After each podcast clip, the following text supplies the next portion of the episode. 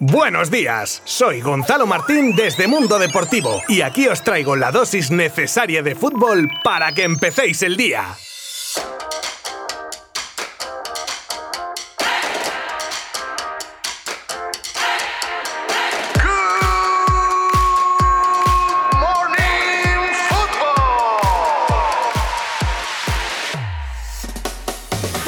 Dos partidos los que se jugaron ayer para completar los cuartos de final de la Euro 2020 con los resultados Inglaterra 2, Alemania 0 y Suecia 1, Ucrania 2. El partidazo de la jornada de ayer era claramente que Inglaterra jugaba contra Alemania y que lo hacía en una de las catedrales del fútbol como es Wembley. Y oye, quieras que no, jugar un partido en casa así, pues se nota. Aún así el encuentro no se decantó del lado local, ya que gran parte del partido los alemanes tenían el control, hasta la salida en el segundo tiempo del jugador que está en boca de todos por su posible fichaje por el y que ayer revolucionó a su selección fabricando el primer gol de Sterling y asistiendo en el segundo a Harry Kane. Y no es otro que el centrocampista inglés Grealish. Un mismo esquema de juego, dos estilos. El inglés bien cerradito en defensa y esperando para salir al ataque y el alemán con todo el balón del mundo pero sin saber qué hacer muy bien con él. Ese sería mi resumen del partido, que hace avanzar al equipo inglés a unos cuartos en los que se enfrentará a Ucrania, vencedora del otro partido del día ante Suecia. Otro partido de infarto con un final más de infarto aún que acababa con el empate a uno al final del tiempo reglamentario con los goles del ucraniano Zinchenko y del sueco Forsberg, y que en el último suspiro de la segunda parte de la prórroga, cuando ya calentaban todos para la tanda de penaltis, tracatrá. Gol de Dovic en el descuento de la segunda parte de la prórroga y los de Shevchenko que pasan a cuartos. Unos cuartos que quedan de la siguiente manera. Por un lado los Suiza-España y Bélgica-Italia. Y por el otro los República Checa-Dinamarca y Ucrania-Inglaterra.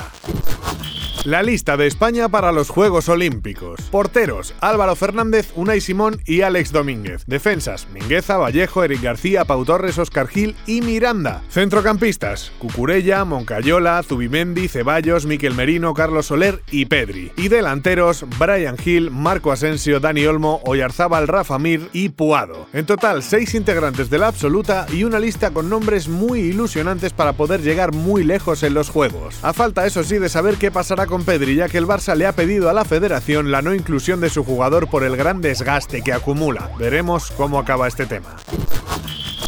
La oferta por Dembélé que se esfumó tras la lesión. Según TV3, el Manchester habría estado dispuesto a ofrecer 50 millones de euros por Usman Dembélé, pero su lesión en la Eurocopa ha hecho recular al equipo inglés que ha reactivado la operación Sancho con el Dortmund para cerrarla cuanto antes. La lesión también ha hecho al Barça hacer una oferta de renovación a la baja que estamos pendientes de que se resuelva en breve. Hacienda embargará a Ancelotti. ¿Qué será lo primero que haga Ancelotti al coger al Real Madrid? ¿Fichajes? ¿Descartes? ¿Planificar pretemporada? Pues no, va a ser ponerse al día con la Hacienda española, a la que debe de su primera etapa en Madrid, y tras no haber declarado correctamente sus ingresos, un total de 1,4 millones de euros contando intereses de demora. De esta manera, el fisco le embargará de su sueldo de esta temporada esa cantidad para dejar la lista negra y estar al corriente de todos sus deberes tributarios.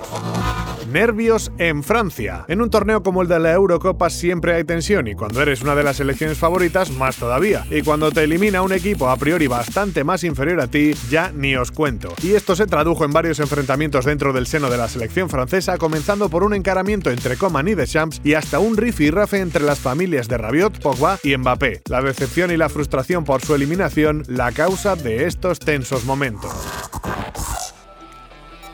Y vamos con nuestra ronda rápida con lo más destacado del mercado de fichajes. Oficial, la noticia que adelantábamos hace unos días de la marcha de Conrad de la Fuente al Marsella por 3 millones de euros. Y otro que se va de la disciplina azulgrana es Mateus Fernández, al que le restaban cuatro años, pero el club ha decidido comunicarle ayer la rescisión de su contrato.